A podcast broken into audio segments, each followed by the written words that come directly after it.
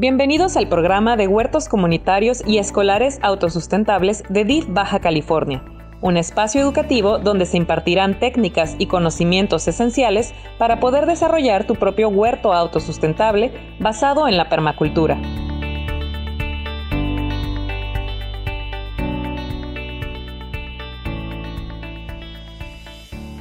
Vamos a tratar de hacer esto de manera imaginativa. Vamos a viajar un poquito con el método de Sócrates y de Platón de lanzar a la cabecita a hacer algo maravilloso. Les voy, a pedir que se coloquen en el momento en el que su mente ha tenido mayor conexión entre hemisferios izquierdo y derecho, que es la primera infancia, y que tratemos de viajar con la imaginación.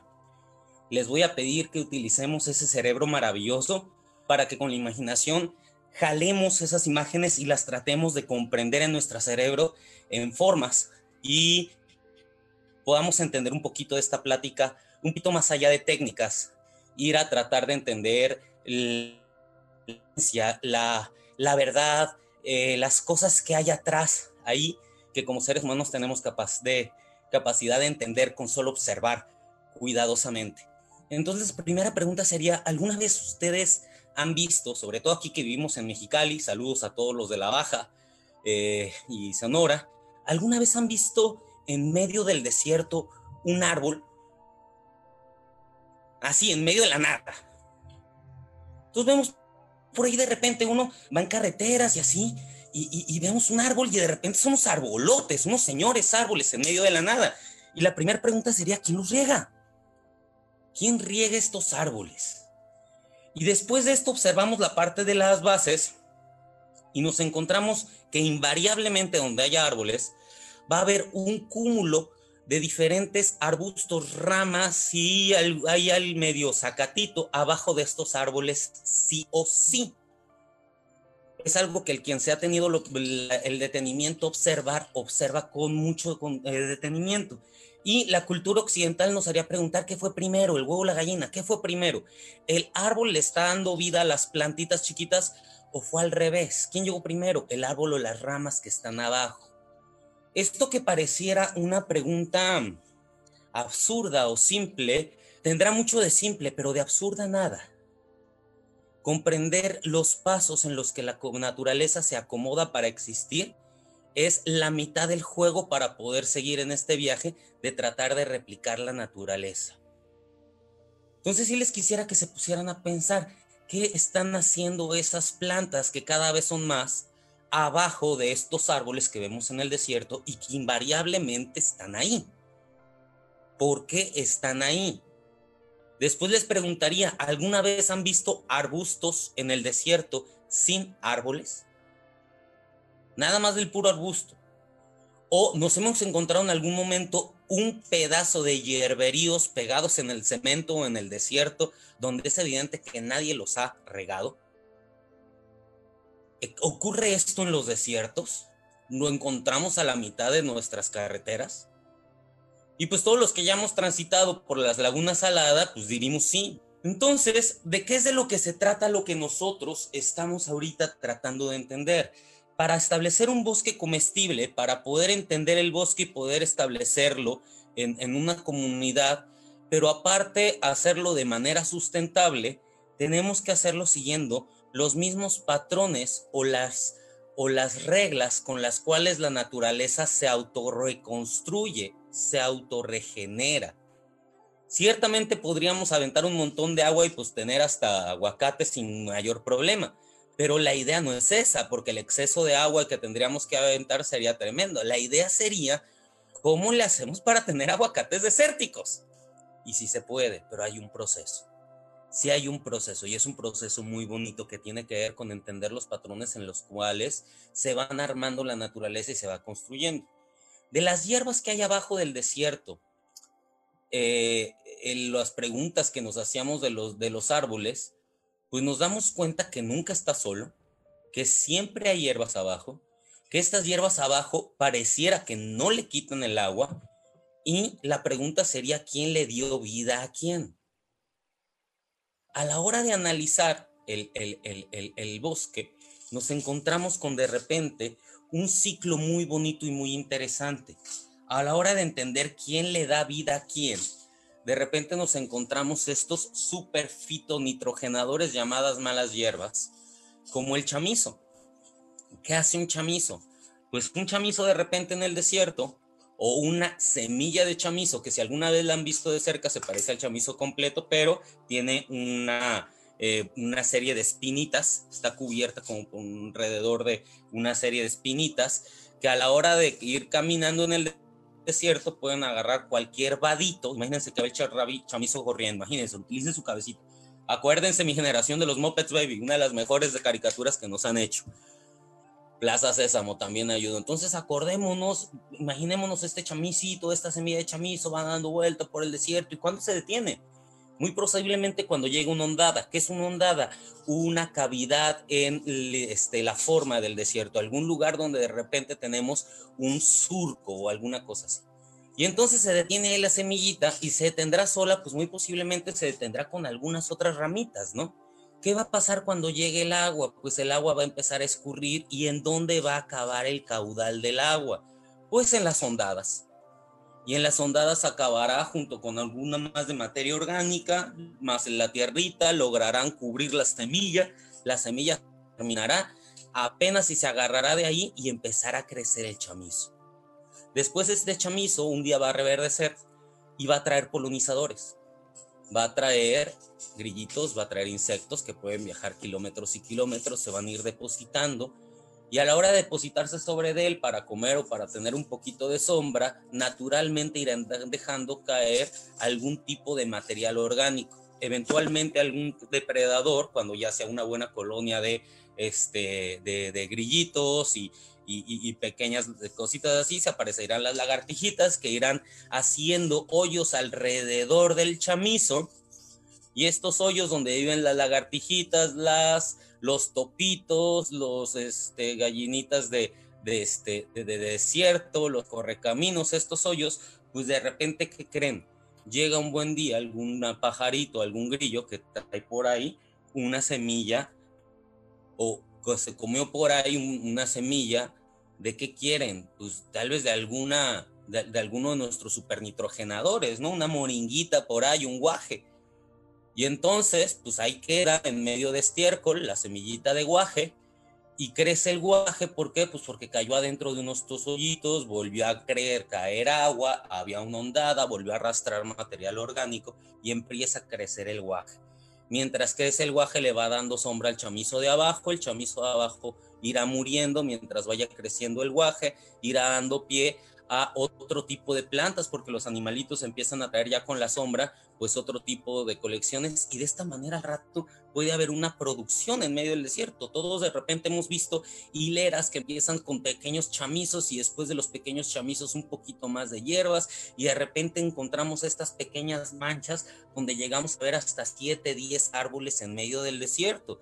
Así le hizo la naturaleza, aprovechándose de un pequeña hierbita donde tal vez se amarró un pequeño chamicito, donde después empezó a hacer todo esto y fueron cayendo las diferentes estiércoles, las capas de tierra y durante los años se va nitrogenando la tierra, se va llenando de material, se va llenando de material orgánico, se va llenando de frutas y verduras que son un montón de almidones y azúcares sumamente nutritivos, se va llenando de microorganismos el subsuelo y por lo tanto el bosque crece. ¿Qué crea al bosque? Lo mismo que a la humanidad. No se trata de que algún príncipe se ponga en medio de una ciudad. No existen esas ciudades. Y cuando existen normalmente desaparecen bien rápidos. No, una pequeña comunidad se juntan al lado de un lugarcito donde hay un poquito de agua.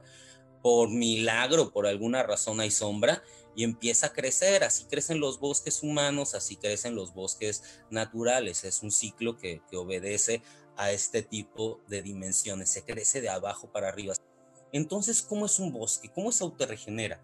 ¿Cómo le hace el bosque para crearse a sí mismo? ¿Cuáles son los procesos del bosque para poder existir? Pensemos en un bosque.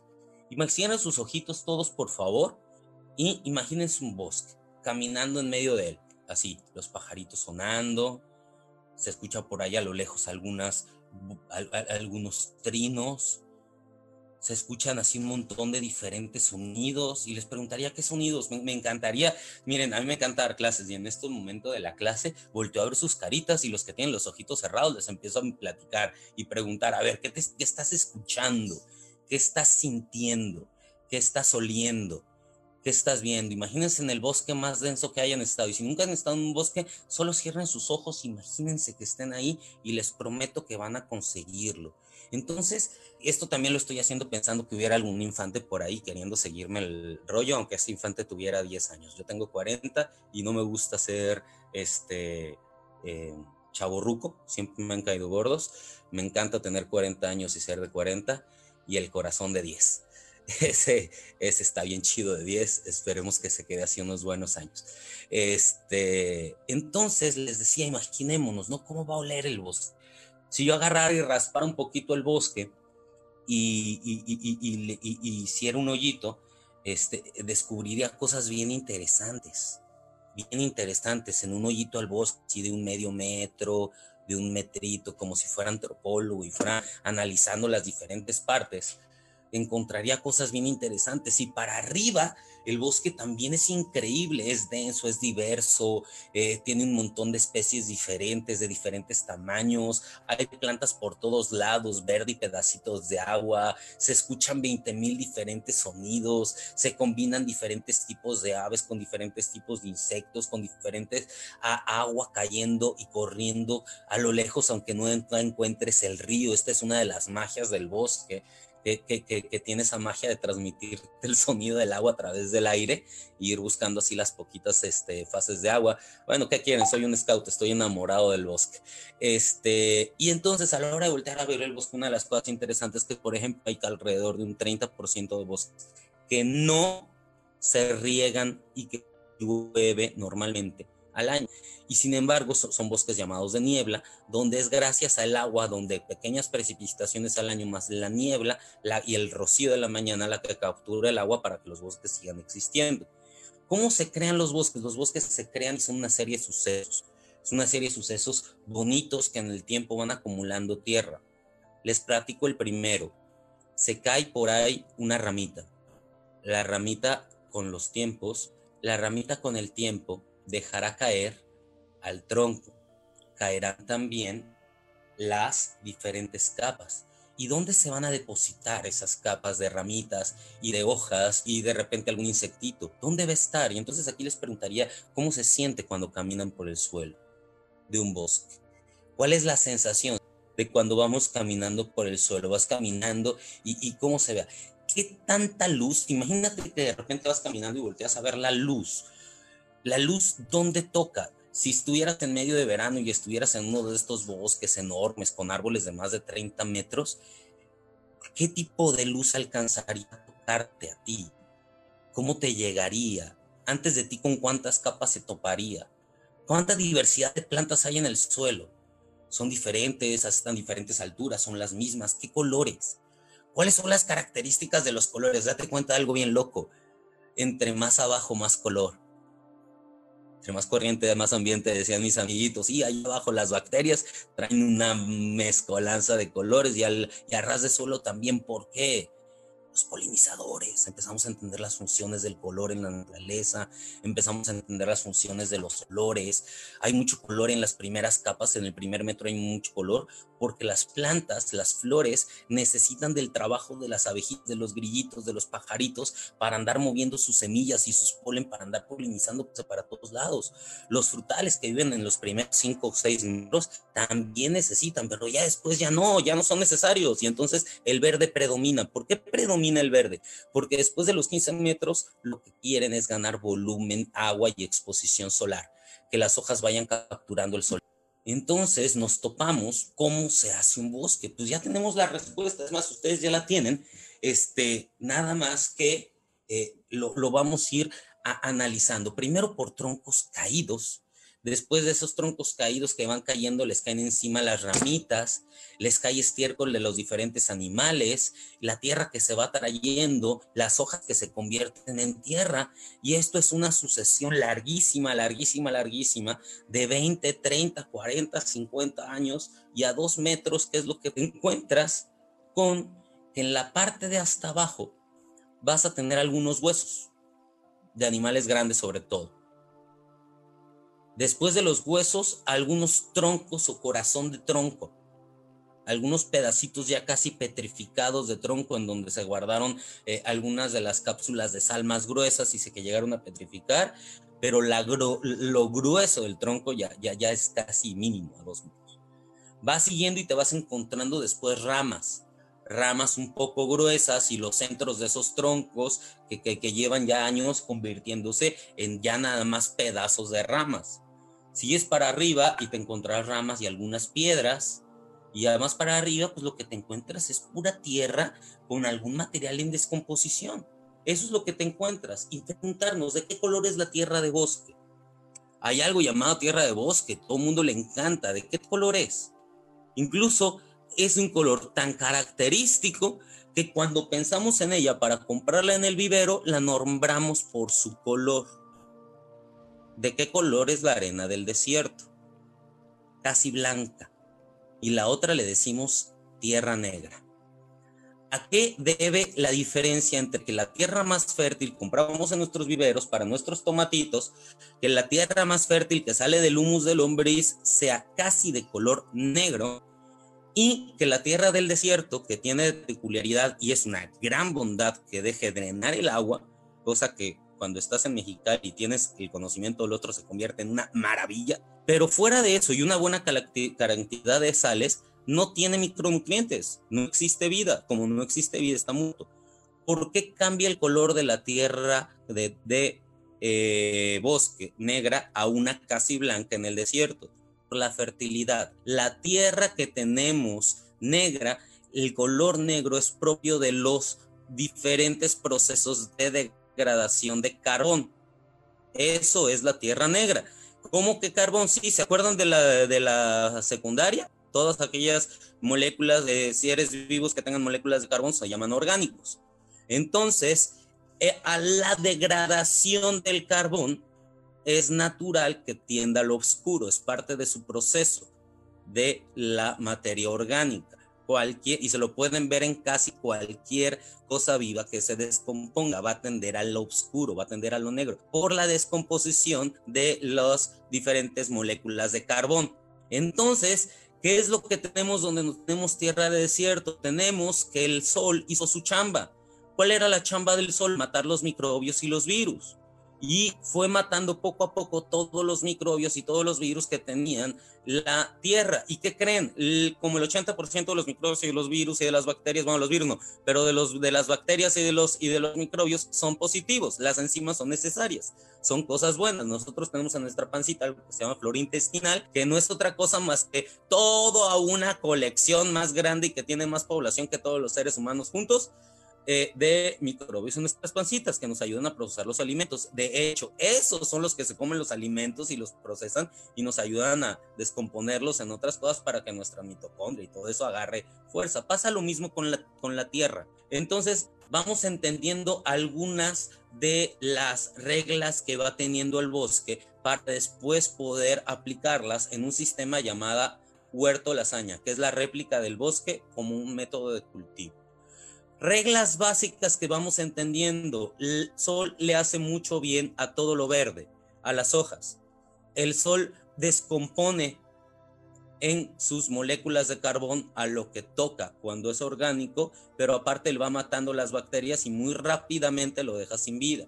Entonces vamos a dejar que el sol le pegue a las hojas y vamos a procurar que el sol nunca le pegue al suelo. ¿Ok? Esa va a ser una de las reglas básicas. Este método tiene eh, eh, eh, tiene algo muy padre, está recogiendo tres elementos que dieron pie a la sociedad. El primero es el, reconocer los procesos biológicos de la naturaleza y replicarlos para poder tener mayor fertilidad en lugar de obtener los químicos, aventárselos para arriba y en lugar de replicar la naturaleza, pretender que se puede mejorar muy bien, ¿qué es lo que estamos viendo? Estamos subiendo un método de permacultura, que es la, ciencia que estamos queriendo hacer ciencia, ahí la llevamos, este, que es la unión de eh, la ingeniería social más la unión de la economía circular como parte de la economía, ingeniería social por medio de, lo que son las sociologías y por el otro lado la agroecología. ¿Qué están haciendo estos muchachos de una escuela en medio del desierto con 48 grados, están agarrando troncos y los están dividiendo en este, más o menos de un pie a dos metros de, longitud, este, y los están separando por diferentes estratos, todo de su tamaño, esto es muy importante, todo de su tamaño. Están recolectando materia verde, materia café, toda la materia verde es aquello que haya tenido agua y restos de poda en descomposición. Después de esto, los muchachos lo que van a hacer es hacer un hoyo muy profundo delimitándolo. En este caso, ellos están delimitándolo por camas de cultivo. Nosotros lo que vamos a hacer para establecer el bosque comestible es establecer eh, ríos internos que se toquen y sistemas que por el suelo estén conectados. Eh, pueden ser huertos en tipo mandala, pueden ser huertos en espiral, pueden ser de mucho tipo pero para lo que nosotros vamos a hacer es indispensable que estén conectados en medio. Aparte, ayuda a, ahorrar más agua. Los muchachos están ahí poniendo los, eh, los, los troncos más o menos a un metro de profundidad. Este, nosotros hacemos un agregado que se hizo en Jordania, que es poner en la parte de hasta abajo una capa de periódico y eh, después agregamos la capa verde. Después de la capa verde se le agrega este, tierra Después de la tierra, ahorita van a ver cómo agregan estiércol y después del estiércol se vuelven a agregar ramas. En medio de cada paso se va tomando agua, ahí está el estiércol. En cada paso se va regando eh, de manera abundante este, para que se vaya compactando los diferentes materiales sin que sea un compacto este, una compactación excesiva. Si se dan cuenta, ya empezaron a utilizar. Ahí el muchacho yo creo que le dieron un zapel que se, sentó, se paró en medio porque no deben de pararse nunca. Una de las reglas es que no debes de compactar eso. Este, entonces no debes de ponerte en medio.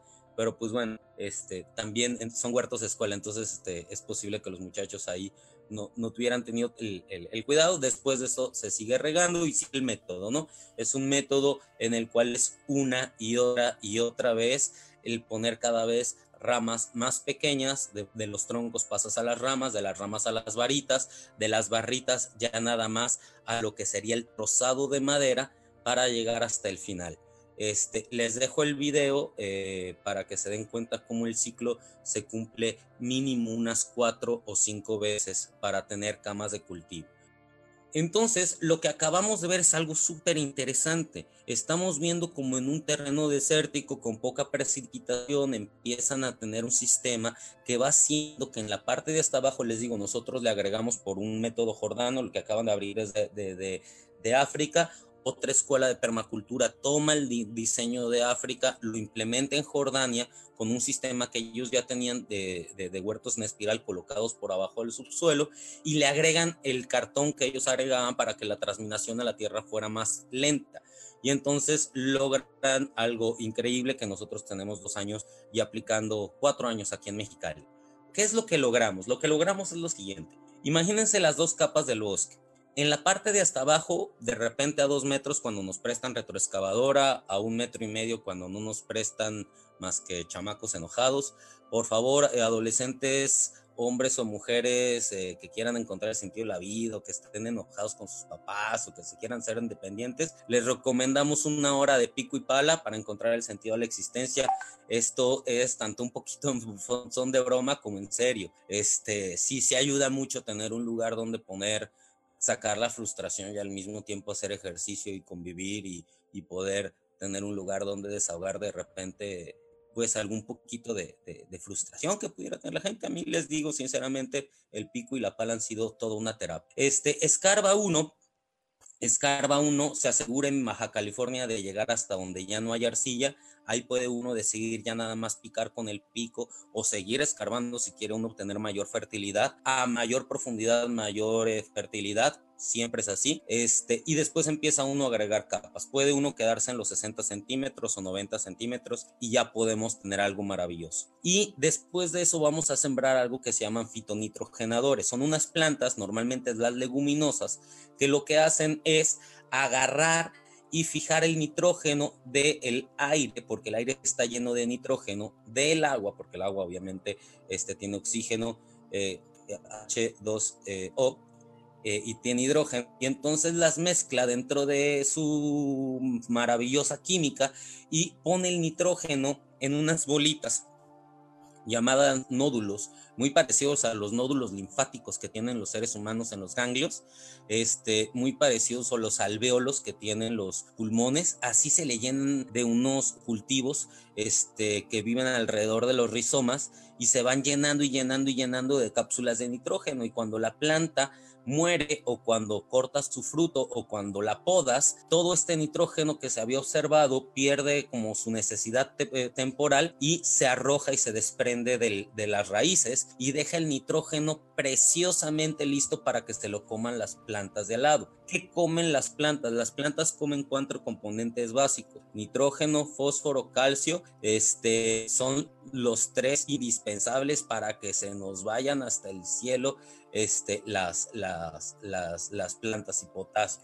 Entonces vamos dándoselos y ahí les estamos dando un montón de nitrógeno. ¿Qué plantas nitrogenan la tierra? Pues, caray, la naturaleza, si le damos para adelante, la naturaleza es tan sabia que este, va haciendo que los nitrogenadores de la tierra sean aquellas que tienen a veces menos necesidad de agua y que crecen solitos. ¿Cómo le vamos a hacer para hacer nosotros bosques comestibles en medio del desierto. Vamos a aprovechar que esos árboles que vemos en medio del desierto, en medio de la nada, no son otra cosa más que bombas de agua. Vamos a sembrar las bombas de agua de 30 metros a profundidad que lleguen a nuestros mantos freáticos y nos jalen el agua desde allá abajo. ¿Para qué? Para que los grandes árboles de 30 metros jalen el agua hasta sus raíces. ¿Alguna vez han visto una raíz seca? Jalan y sacan una raíz de medio del desierto y la raíz va a tener agüita.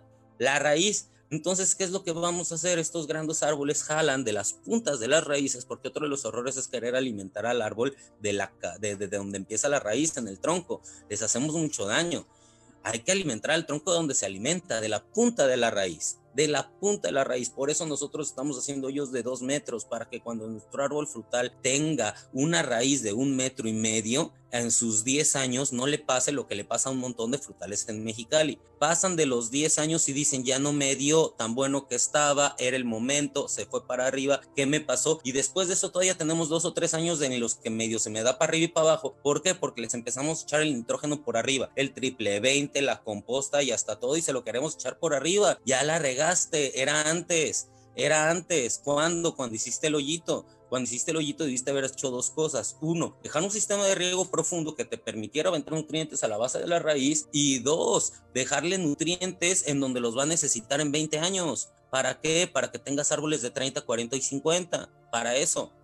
Para eso. Para que tengas árboles de 30, 40 y 50 años. Por eso no saben, por no dicen, Josué, no manches, te vas a aventar dos metros de hoyo. Este, espérame, ¿qué voy a plantar arriba? No, ¿sabes qué? Vamos a meter un durazno. ¿Sabes que un durazno en Mexicali de alta producción, con esta cantidad de calor, con esa cantidad de humedad, va a dar más que en el trópico? Sí, dos hoyos de metro. ¿Por qué? Por economía. Economía, hermano. Dos hoyos de metro. Para, el, para ya estás a un hoyo, a un metro, ya es más fácil. Y pues el ratito más, voy a, ¿qué vas a sembrar encima? Pues las legumbres. Hazlo a 60 centímetros. Nada más asegúrate de que llegaste a haberte acabado la arcilla para que no se te estanque. ¿Cómo lo vamos a hacer? Pues dependiendo de la necesidad y del tipo de cosas que les vamos a poner encima. Entonces, ¿qué es lo que vamos a hacer? ¿Cómo vamos a trabajar? Vamos a hacer que estos grandes árboles chupen el agua de a 15 metros, los acerquen 30 del manto freático, los pongan a disposición de los árboles frutales que tengamos de 15 metros, sigan chupando el agua, lo pongan a disposición de nuestros pequeños árboles que casi semejan arbustos y arbustos, estos sigan chupando, pongan el agua lista para las hierbas, sigan chupando y esto les den agua a las rastreras. Es decir, el que jala agua desde arriba va jalando y va poniendo la capa de abajo el agua a disposición y de esta manera lo vamos a hacer. Pero ¿cómo lo vamos a sembrar? No vamos a sembrar primero los árboles grandotes, ya grandotes enormes. ¿Por qué? Porque los vamos a tener que estar regando muchísimo. Tienen las raíces débiles, están acostumbrados al riego diario, están acostumbrados a que los chiquies todo el tiempo, como si fueran niños chiquitos y ya tienen ocho años, cinco años, dos años. En las comunidades lo que vamos a hacer es lo siguiente. Vamos a establecer desde semilla todo y desde el principio van en conjunto. Desde Semilla va el guaje. Hay muchos lugares donde ya tienen guajes, donde ya tienen mezquites. Qué padre, nos llevan adelantado como dos años de trabajo.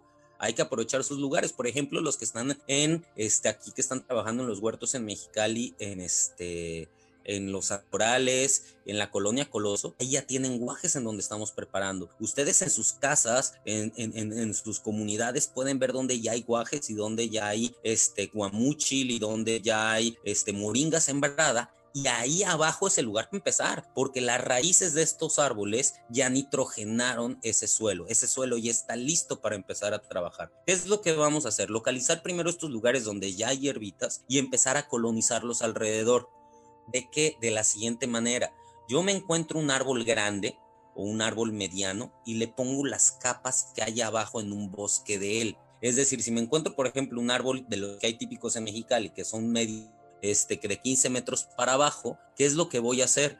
Pues en lugar de desperdiciar con pasto, la parte de abajo del, árbol, o peor tantito, los que tienen pasto al menos le están haciendo al árbol el favor de que el sol no le pegue. Todas las veces que les hayan dicho que los, las, las plantas le quitan agua al árbol, esas personas no tienen ni idea de por dónde el árbol toma agua, toma, árbol por la, toma agua por la punta de la raíz. Las hierbas alrededor del árbol son necesarias para el árbol para evitar que se pierda la humedad en el subsuelo que tanto le ayuda, para evitar que se le suban otro tipo, por ejemplo, si tú tienes un montón de hierbas alrededor del árbol, es muy común que si son aparte olorosas, las verdaderas plagas no trepen al árbol. Es un conjunto de simbiosis muy interesante, muy, muy, muy interesante. Entonces, cuando nos encontramos un árbol mediano en medio de la ciudad o en el lugar en donde vamos a trabajar, le empezamos a sembrar en la parte de abajo un pequeño arbustivo, una pequeña eh, herbáceas, rastreras, pero lo vamos a hacer en lugar de con las mismas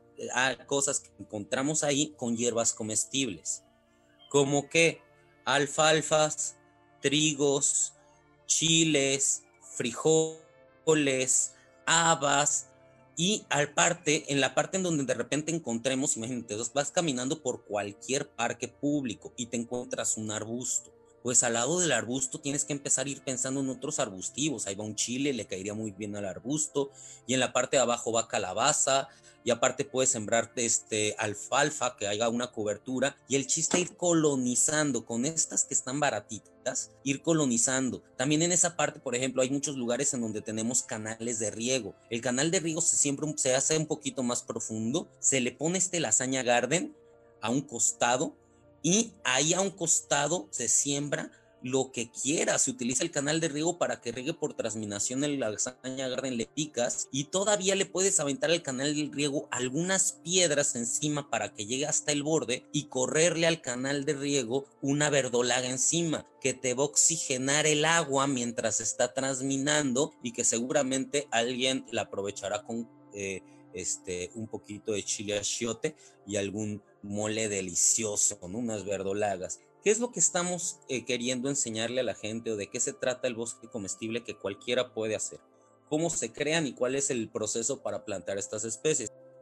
Primero, tenemos que ir conociendo cada una de las diferentes especies para saber en qué manera y cuáles podemos plantar. Tenemos por un lado los tubérculos. ¿Qué son los tubérculos? Son todos aquellos que generan una gran cantidad de nutrientes en el subsuelo. Una de las reglas que nosotros vamos a tener es el 10%. El 10% se queda. ¿Cómo que el 10% se queda? Eh, no todo es para el humanito.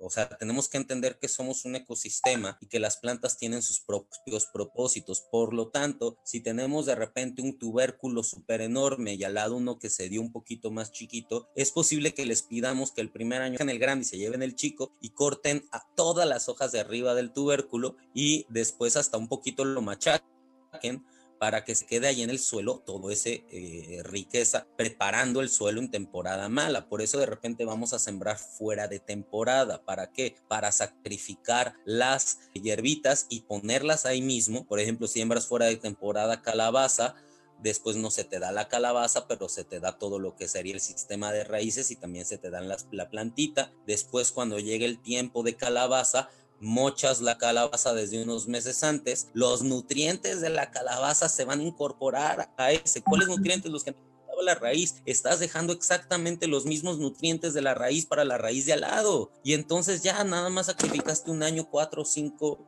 tubérculos, cuatro o cinco zanahorias, algunas calabazas, las dejaste ahí supuestamente para nada y cuando llegaba el tiempo de temporada, mete fertilizantes, ahí tienes todo todo listo, procesado, desarrollado, exactamente lo que la planta necesitaba para comer, es exactamente, ¿y qué crees? Alrededor de uno de estos muertitos que le digo yo, se crea toda una colonia. Un solo tubérculo que dejas ahí te da para 20 o 30 alrededor. 20 o 30, ¿y qué crees? Sin necesidad de cavar, directo a tierra, sin necesidad de revolver.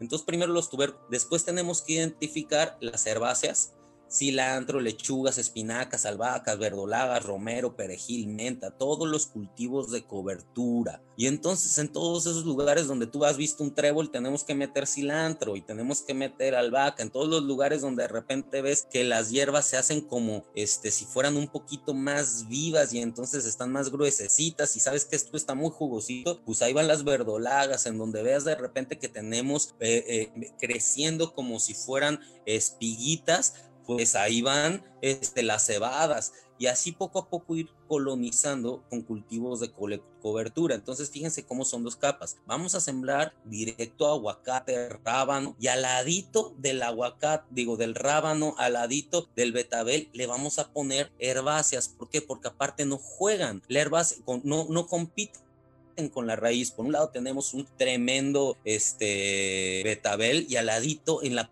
parte de arriba, hacia alrededor del betabel creciendo el cilantro, el cilantro no le va a hacer ni cosquillas al betabel. Plantamos igual de semilla algún arbustito. ¿Qué tipo de arbustito? Bueno, dependiendo del tipo de eh, sembradío que pusimos en primer lugar. Y en segundo, yo estoy enamorado de la milpa. Entre más la conozco, la conocí cuando estaba bebé, o sea, desde niño. Yo soy, este, pues, mi, abuelita tenía su milpa en la casa de, de ella cuando yo la, iba a ver y desde que estoy muy niño conozco la milpa, es algo que para mí es natural a mi vida, pero estudiarla es mágico, o sea, estudiar algo que conoces y, aparte que tienes un conocimiento que se liga a tu familia, que ya no ves y todo eso, es bien bonito, ¿no? Bueno, yo estoy enamorado de la milpa, ¿qué es la milpa? Es este sistema, ponemos un arbusto que podría ser en este caso algo que nos funcionara como el maíz, este, algún chilito, este, mostaza, moras, grosellas, arándanos, y abajo le pones una rastrera. En México nos encanta meterle calabaza, que aparte está demostrado que tiene muy buenos elementos en cuanto a que la flor de la calabaza normalmente atrae un tipo de predador que el chile odia. Entonces pones un chile, una la calabaza, un maíz, frijolito para que nitrogene y está listo, ¿no? Árboles pequeños son importantísimos los árboles pequeños porque son una capa que está casi a ras de hombro y que nos da sombra a nosotros los humanitos y que todavía nos deja un montón de espacio para arriba para hacer cosas impresionantes. Yo en particular ahorita traigo todo un compromiso con la higuera parte por lo que salió en esta misma conversación, parte por algunas conversaciones que ya habíamos tenido antes el, ingeniero Carmelo y su servidor. Y entonces estamos dedicados, ahorita estamos ya repartiendo varias, dos, dos variedades de higueras. Se los digo para que en sus huertos pues eh, ya vayan sabiendo que les van a llegar higueras. Eh, ya estas semanas, en, a los que ya tengan eh, huertos de sororos, ya los que no, pues para que los animemos, ¿no? Vamos animando que existan esos huertos, ya están las higueras para, para las promotoras que estén en los huertos. Eh, las higueras y los árboles pequeños tienen otra maravilla, muchos de ellos se pueden tutorear para formar vallas vivas. Uno de mis sueños es tener en algún lugar hecho por jóvenes un, este, un área de juegos para niños eh, viva donde tengamos una casita hecha de higueras vivas, donde los niños se puedan subir a jugar este, esto se puede hacer, hay catedrales, pues si han podido hacer iglesias, yo creo que me puedo aventar un saloncito de clases o un este, casa de árbol sin problemas, ya lo estamos, ya compramos las higueras, sí se va a llevar su tiempo, este, pero pues habemos gente paciente. Después tenemos árboles grandes como la granada, el nogal y la avellana que vamos a sembrar para simular las grandes capas del bosque y que le van a dar mucha sombra a nuestros frutales. Estos árboles tienen otra característica, las ramas son muy fuertes, por lo tanto maderables a lo largo de los años y se pueden crecer para arriba o hacia los lados. Es decir, podemos empezar haciendo un poquito de ingeniería, aventando los árboles casi rectos hacia arriba y después a cierto nivel de metros empezar a hacer hacia los lados sombrillas para que nos den sombra este, en diferentes capas. La granada, el nogal, la avellana, el pistache son excelentes para nuestras tierras, son excelentes para aquí. Yo tengo un par de amigos que tienen nogales aquí en la en Mexicali eh, y sembrarlos de semilla es una necesidad, este, una necesidad para empezar a tener nogal, este, endémico que aparte juega muy bien con la región y que no se mete para nada con este, no, es invasivo, ¿no? Ya, ya tenemos los estudios al respecto. Por último, tenemos una eh, capa que le llamamos de palmera de capa eterna. En este caso vamos a, por ejemplo, el eucalipto lo vamos a retirar de esta lista. Este, y lo vamos a dejar para las partes donde ya hay eucalipto, pero sí vamos a dejar el roble, la palmera, la secoya y algunos otros este, que lo que nos ayude es a establecer una capa altísima que le da sombra a los árboles pasados, que te establece maderables y que aparte se convierte en un centro de convivencia y de ecosistema a lo largo de los años. Y sobre todo, estos árboles, aunque parecieran no ser productivos, la cocos y la datilera, pero la secoya y el roble, eh, nosotros no los vamos a cortar, por lo tanto no son maderables para nosotros, no es el objetivo para nosotros que sean maderables. El objetivo es que son las grandes bombas. Cuando este árbol alcanza los dos metros, trae una raíz de cuatro que jala mucho más agua que cualquier otra raíz de cuatro. Y cuando este árbol me alcanza los 8 o 10 metros, es como si yo tuviera una bomba de cuatro caballos de fuerza que me distribuyera el agua a 16 metros a la redonda del árbol. Todo esto es ciencia. No es porque mi abuelito decía que eras muy bueno sembrar al lado de árboles, que también lo decía en Michoacán. No, no es por eso, también es por eso, pero pues después algunos fuimos a estudiar lo que nuestros abuelos mayas decían y resulta que tenían la boca repleta de ciencia. Técnica para producir de manera que esto se nos vaya hasta el cielo y que podamos tener bosques productivos frutales que tengan una producción abundante en seis años. Hay una forma de adelantar los procesos de la naturaleza y son dos. La primera es lo que acabamos de decir, al trabajar en el suelo ganamos la fertilidad de 20 años para arriba y empezamos a tener recolección de agua. Se almacena alrededor del 80% de agua y algo importantísimo, la parte de abajo que pusimos de troncos, al principio con eh, este cartón y después se va convirtiendo en otra cosa, se hace una esponja que todo lixiviado que va cayendo de agua es recolectado por microorganismos que ayudan a establecer procesos de micelos y de microorganismos de agua que pueden transportar el agua por toda la red que fundamos. Entonces, esa sería la primera. La segunda, y eso tiene que ver con el subsuelo, tiene que ver con el suelo. La técnica más rápida es técnica para producir corta y tira. Vamos a sembrar árboles para cortarlos vamos a sembrar leguminosas para cortarlos. Vamos a sembrar un montón de guajes con el único propósito de que cuando lleguen a ser arbustivos, los vamos a talar. A veces de raíz, a veces de costado, a veces nada más una poda a veces nada más las hojas, pero casi todos los árboles leguminosos que sembremos tienen el objetivo de un 80% de ellos morir antes de llegar a su edad reproductiva.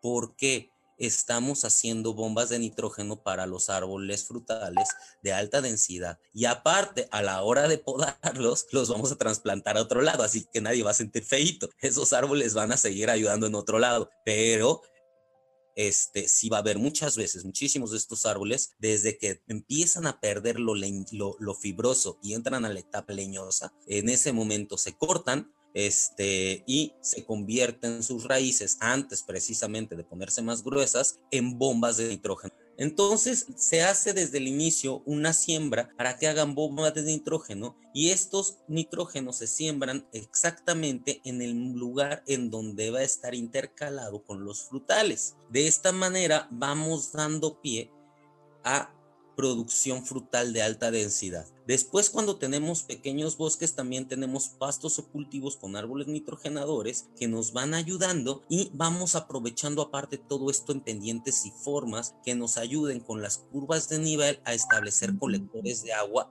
internos. Bien, la moringa es uno de los de las herramientas junto con el guaje, una de las herramientas maravillosas. Aquí tenemos unas moringas que crecen en medio de la sierra este, de, de San Pedro, tenemos otras que crecen con la salinidad de San Felipe y ya andamos rolando esas semillas. Esto que estamos haciendo no es invasión porque la moringa ya es endémica de la región. Lo que estamos haciendo es agarrar la moringa del desierto con alta densidad y con alta capacidad de agarrar sal como la de San Felipe y sembrándola en lugares como Tijuana, para que penetre suelos duros, nos los nitrogene y después la cortemos y nos ayude. De esta manera vamos a ir utilizando las riquezas de la nación y aparte estamos en, en, este, en conexión con el Colegio de la Frontera Norte para ir haciendo una recolección de especies nativas y también cuando nos paramos en la carretera vamos rastreando las especies que vamos recogiendo para que el COLEF tenga este, después manera de, de, empezar un estudio serio ¿no? de, de, especies nativas nitrogenadoras que nos puedan ayudar a tener un desierto eh, endémico muy fértil, que sería algo por lo que muchos estamos echándole ganas, ¿no? Fijadores de nitrógeno, lópulo, frijoles, alubias, cilantro, cebadas. ¿Qué es lo que les vamos a pedir a todo mundo? Cuando quieras empezar un proyecto, puedes empezar con una excavación pequeña o puedes empezar con una excavación grande. Lo importante es que excaves un poquito, que le que quites la arcilla y que dejes eso con, con buen drenaje y que vayas aprendiendo a utilizar tus residuos para que te generen abono, pues ahí lo pones, ¿no? Entonces, una vez que cumplimos la parte de trabajar el subsuelo, tenemos que empezar a trabajar con algo que chupe todo aquello que dejamos. Imagínate, haces una lasaña garden y de repente nosotros aventamos 50 o 40 kilos de estiércol, ¿no? Este, pues necesitas algo que te vaya jalando todo ese nitrógeno y lo ponga a disposición para que no queme las plantas. ¿Quiénes son estos fijadores de nitrógeno? Entonces, lo primero siempre es hacer un baño de frijoles, de de cebadas y que sea lo primero que sembremos. Al mismo tiempo, desde semilla vamos a estar este, reproduciendo desde otra manera para poder, vamos pensando en qué es lo que queremos. Queremos tener sustentabilidad alimentaria tenemos que trabajar un poquito como granjeros, porque no se trata de tener plantitas bonitas, se trata de que nuestra gente aprenda a tener sus propios alimentos. De eso es de lo que se trata. Entonces tenemos que aprovechar lo que ya hemos avanzado como comunidad. Están regalándose higos con la idea de que nos sirvan para ir rastreando las casas que tienen árboles. Y a esos árboles se les va a enseñar un sistema de reproducción llamado acuaéreo también a todas las personas se les van a regalar, o a las personas comprometidas que tal vez no puedan tener un árbol, se les van a regalar aromáticas medicinales y especies ya crecidas, para que las empiecen a reproducir por medio de la reproducción en este, a veces en poda y a veces en esqueje. Eh, la poda. La poda tiene que ser en el momento en que la evaporación es menor que la precipitación, es decir, antes del inicio de lluvias. Se poda siempre antes de que empiece a la temporada que se empieza a secar. Es decir, ah, en el instante en el que la temporada de lluvias ya mojó el suelo y lo cambió la textura, es decir, después de la segunda semana de lluvias, los que tienen la ventaja de tener dos semanas después de la segunda lluvia, los que vivimos en desierto, este, en ese momento podamos. Antes de la poda, es muy recomendable si la poda se va a utilizar para, que es lo que vamos a hacer nosotros, para la reproducción de la plántula, primero podar a uno o dos eh, distancias del codo más cercano, eh, a más o menos una cuarta del codo más cercano, porque del codo es de donde van a salir las raíces y necesitas dejarle algún espacio. Si puedes y la planta te lo permite acodar antes, es acodar, ahorita vamos a platicar de ese sistema, y haber quitado el exceso de hojas y dejarle nada más algunas ramitas y esperarte a que la rama tire brotes. Es decir, la primera lluvia tú puedes llegar y quitarle el 80% de las hojas, dejarlo con un 20% de las hojas y nada más algunas ramitas en cuanto empiecen las lluvias y después de eso vas a ver pequeños brotes nuevos de las ramitas que dejaste. En ese momento se poda. En ese momento se poda cuando se usa la poda para reproducción. Las hojas van directo al suelo, por aquello el chopancot, toda la materia orgánica, todas las hojas, tus árboles son caníbales, se dan de comer a sí mismos, se preparan para los momentos difíciles y te sueltan la humedad en el agua para que, que tienen en las hojas para irse regando para después. Esa humedad que queda es agua que queda ahí atrapada y que se la van a tomar vía sus microorganismos. Por lo tanto, no permitas que nadie le diga basura a las hojas de los árboles que son su comida para después. Hay que dejarlas ahí. Entonces la poda, la primero que vamos a hacer es que dejar ahí la parte verde, flexible y las hojas y la vamos a podar antes, en el momento, así un poquito después de que la evaporación sea menor a la precipitación. Si podas a la primer lluvia, la evaporación va a ser muy alta, no se van a generar los brotes, tu planta se va a agüitar y se te va a morir la poda y es posible que le hagas daño también al árbol. Si lo haces cuando se esté acabando temporada de lluvias, la planta no va a alcanzar a raizarse, a sacar brotes propios nuevos en el lugar nuevo, es posible que se te seque. Ok, el acodo aéreo. Esta es una técnica, hay muchos eh, videos, les recomiendo que lo busquen en YouTube. Es una maravilla. Eh, esta foto tiene un pequeñito eh, defecto que ahorita les platico cuál es, este, pero es una maravilla el sistema. ¿De qué se trata? Se trata de agarrar y con una navajita quitarle la primer capa de corteza a cualquier planta, este, más o menos en el tamaño de una, de una mano, de un puñito alrededor de él, como se ve en la fotografía, se va a agarrar turba o se va a agarrar pitmos que lo venden en cualquier lugar o se va a agarrar a serrín fermentado con humus de lombriz y tierra negra, lo que quiere, o si no vas a agarrar coco, te vas con uno de los cocos, le compras un coco, agarras el coco, te, le quitas todo lo blanco, lo lavas muy bien, lo dejas secar, agarras un machete, le pegas, lo agarras el polvito, lo integras y listo. ¿Qué es lo que necesitas? Necesitas algo que absorba agua. Todas las cosas que te acabo de decir absorben agua.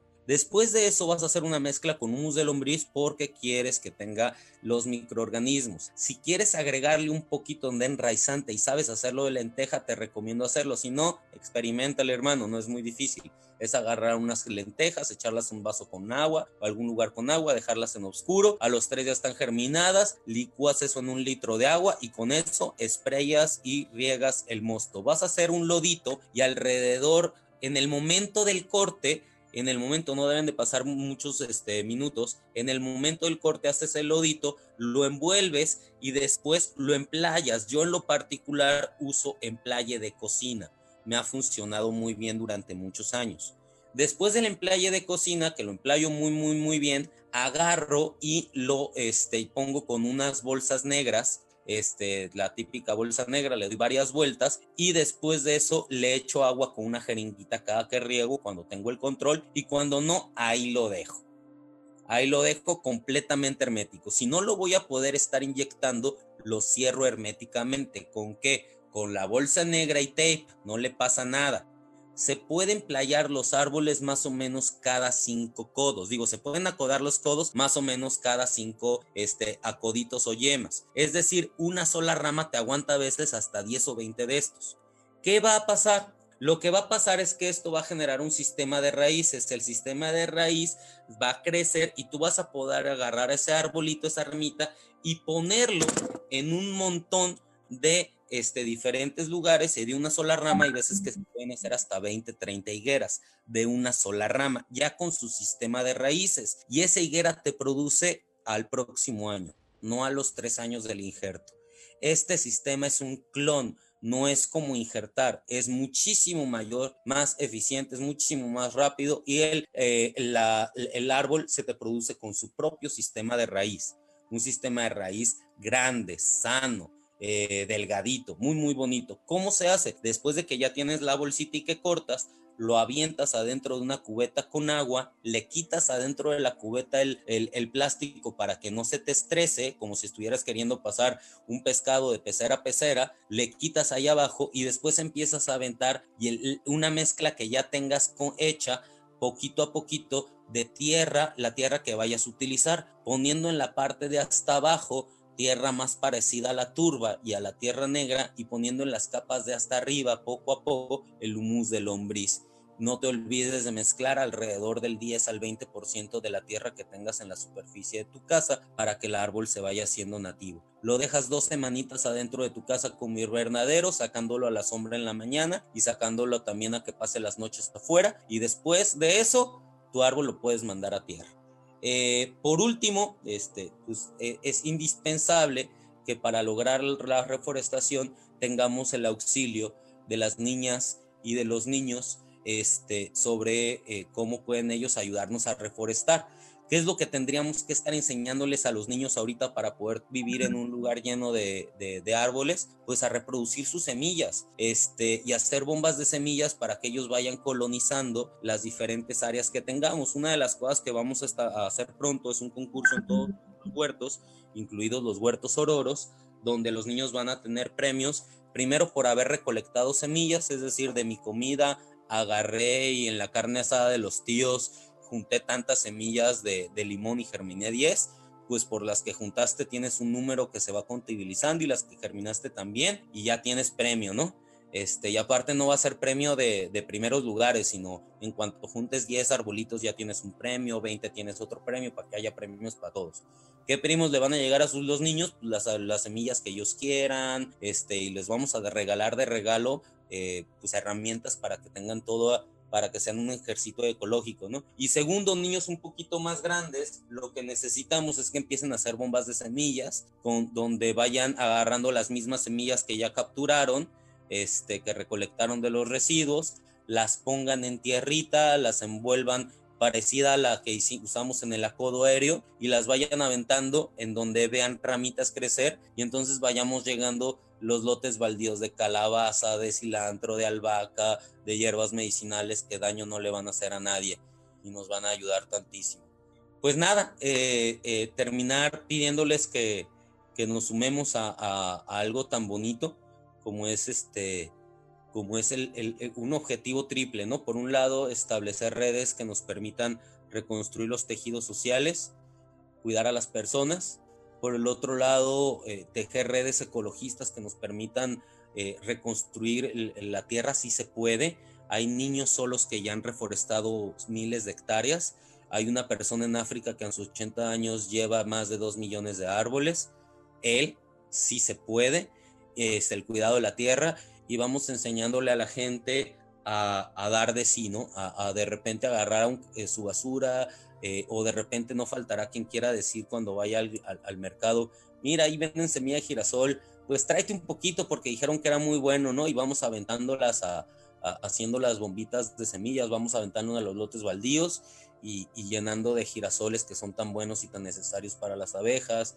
No faltará la señora que que cuando vaya a comprar maíz para el pregunte de dónde viene y agarre un poquito más, vea si germina y si germina, pues empieza a aventar bombitas con de niños de maíz ahí en los lotes baldíos, ¿no? Este, yo estoy seguro que, que a las personas que están en situación de calle, encontrarse con una milpita sería tan hermoso como si yo pudiera volver a, a la milpa de mi abuelito. Gracias por su asistencia a la clase de bosques comestibles. Te recordamos que cada semana subiremos nuevas clases sobre cómo hacer tu propio huerto comunitario a través de la permacultura. Para más información, escríbenos a huertosustentables.difbc.gov.mx. DIF, por el bien de todos, primero la familia.